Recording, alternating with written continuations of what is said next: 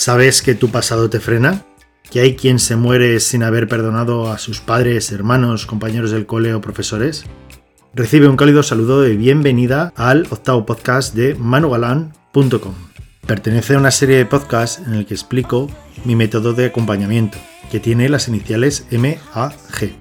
Hoy trataremos la M, cómo puedes movilizar tu vida. Y Bambi te enseña a poner paz en tu vida de una forma que ni imaginas. Lo que ahora te voy a contar yo no creía que fuera posible, o al menos de una forma fácil. Por suerte me equivoqué, y ahora contribuyo a que otras personas puedan movilizar sus vidas. ¿Y qué es eso de movilizar la vida? ¿Y cómo puede incrementar tu bienestar personal de una forma que ni imaginas? Te cuento. Movilizar va de eso, de dejar estar en reposo, de avanzar, de no estar en el pasado, de salir de un bloqueo, de soltar el dolor. Te voy a recordar una fábula. Acompáñame a ver lo que fue de Bambi. ¿Bambi? ¿El dulce cervatillo? ¿El dibujo de Disney que nos robó el corazón? Efectivamente. Voy a hablar de cuando dispararon a su madre. Ponte en semejante panorama.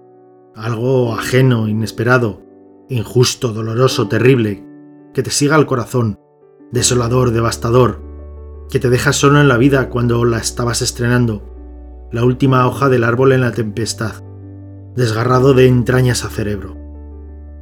¿Y qué hacer en una situación como esta? Una cosa así te revienta, pero qué bien. Y puedes revivir esa mierda una y otra vez, una y otra vez, una y otra vez. Te para. Movimiento igual a cero. Te manda reposo. Dejas de avanzar. Te quedas en el pasado, en un bloqueo, con amarre al dolor. O puedes pedirte algo diferente. Aceptar lo sucedido, que no significa que te parezca bien, que de haberlo podido lógico no lo hubieras elegido. Esto no va de ser un happy flower, va de aceptar lo que fue, los hechos, que los hechos hechos son. Sucedieron y no hay máquina del tiempo.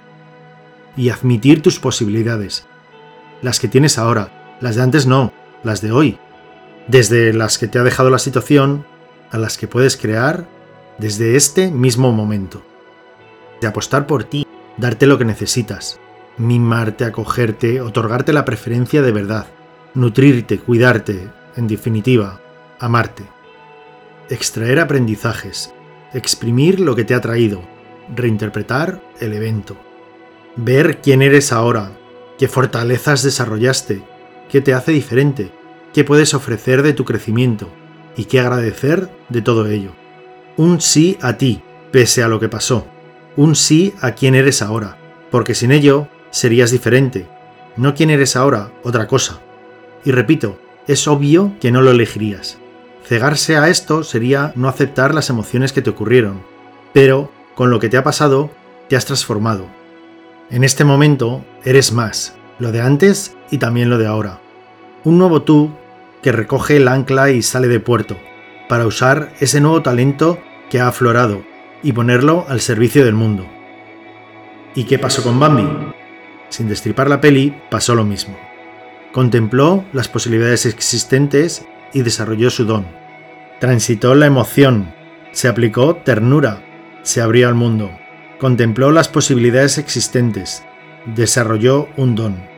Pudo agradecer en quién se había convertido y decidió cambiar su pedacito del mundo. ¿Y qué quieres que pase contigo?